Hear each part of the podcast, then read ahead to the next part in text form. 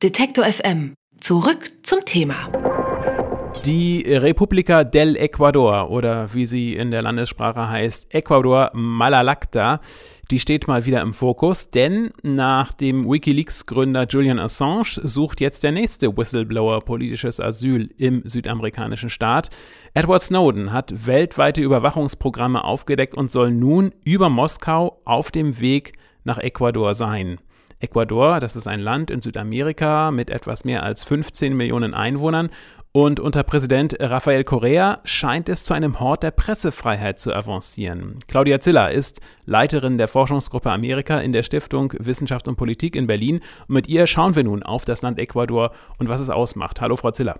Hallo. Wie würden Sie das Land Ecuador charakterisieren?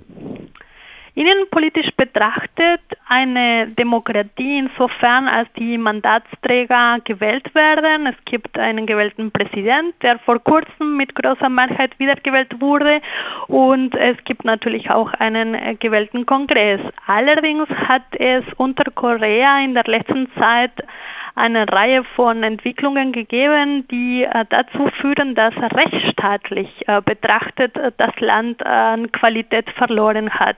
Die Qualität der Demokratie und die Qualität des Rechtsstaats haben eingebüßt. Also würden Sie sagen, ist es ein gesundes Land oder ist es eher so, dass da einiges im Argen liegt? Es ist ein Land, das äh, bestimmte Bereiche nicht gerade demokratisiert oder weiter demokratisiert, sondern wo es Rückentwicklungen gibt. Äh, das ist zum Beispiel der Fall im Rahmen der Freiheiten oder der Rechte der Bürgerinnen und Bürger als Schutz vor dem Staat. Julian Assange ist in der ecuadorianischen Botschaft in London und Edward Snowden will auch nach Ecuador. Beide sind Whistleblower. Warum ist Ecuador für Sie so interessant?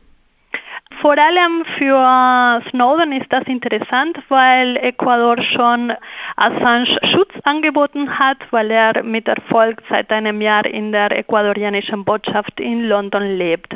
Außenpolitisch betrachtet ist das für Ecuador natürlich eine sehr wirkungsvolle Strategie, international präsent zu sein und nach außen sich darstellen als ein Land, das für die Meinungsfreiheit eintritt nach außen darstellen in Sachen Meinungsfreiheit. Sie haben es schon gesagt, das tut ja Präsident Rafael Correa gerne. Wie steht es denn mit der Pressefreiheit in Ecuador tatsächlich? In diesem Monat wurde ein Gesetz erlassen, das eine Reihe von Regelungen vorsieht, die dem Staat die Möglichkeit geben, in die Medienlandschaft einzugreifen. Es wird von einer Demokratisierung der Medienlandschaft gesprochen, allerdings gibt es eine Reihe von Maßnahmen, die dem Staat erlauben würden, auch inhaltlich einzugreifen und Prozesse zu initiieren gegen kritische Meinungen oder Träger von kritischen Meinungen. Also wenn Korea offensichtlich dann doch kein Freund so der Pressefreiheit ist, wie Sie gerade eben gesagt haben, warum suchen dann Assange und Snowden Schutz in Ecuador?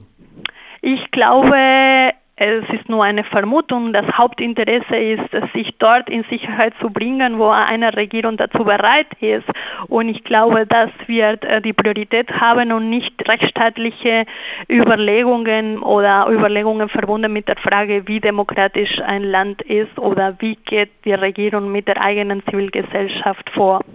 Es gibt ja auch Gerüchte, dass Ecuador kein Auslieferungsabkommen mit anderen Staaten haben soll und äh, dass deswegen äh, Assange und Snowden Ecuador aufsuchen. Stimmt das? Selbst wenn es sie geben sollte, das muss man in jedem Falle prüfen und es sind immer bilaterale Verträge, solche Verträge.